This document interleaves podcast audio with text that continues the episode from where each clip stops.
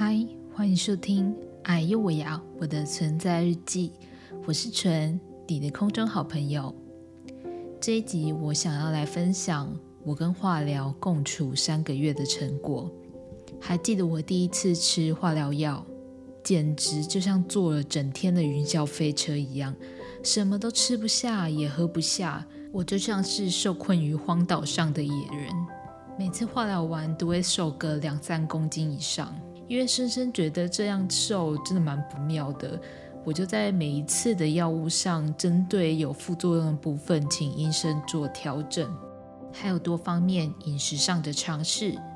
我也终于找到了适合自己能跟化疗药共处的方法。今天就要分享其中一个真的在我化疗期间让我好过很多的方法，也就是让自己有水牛般的喝水量。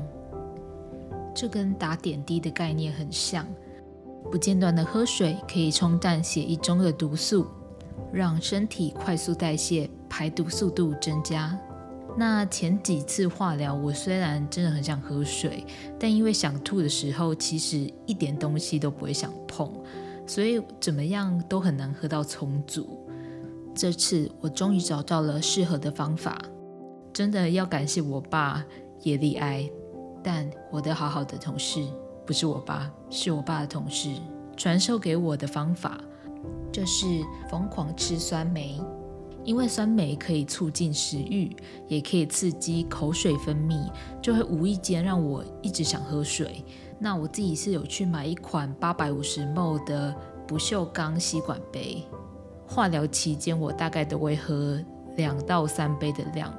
我会选择吸管杯，是因为吸管真的很方便，可以减少我喝水被呛到的几率，也能够少量多次的喝水。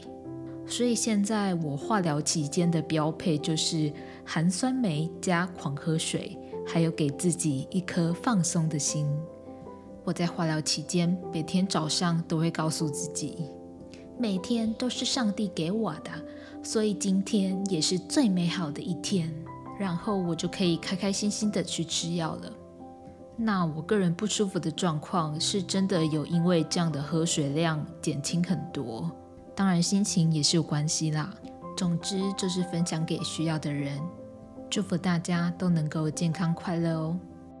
我们有缘空中相见，爱你们，拜。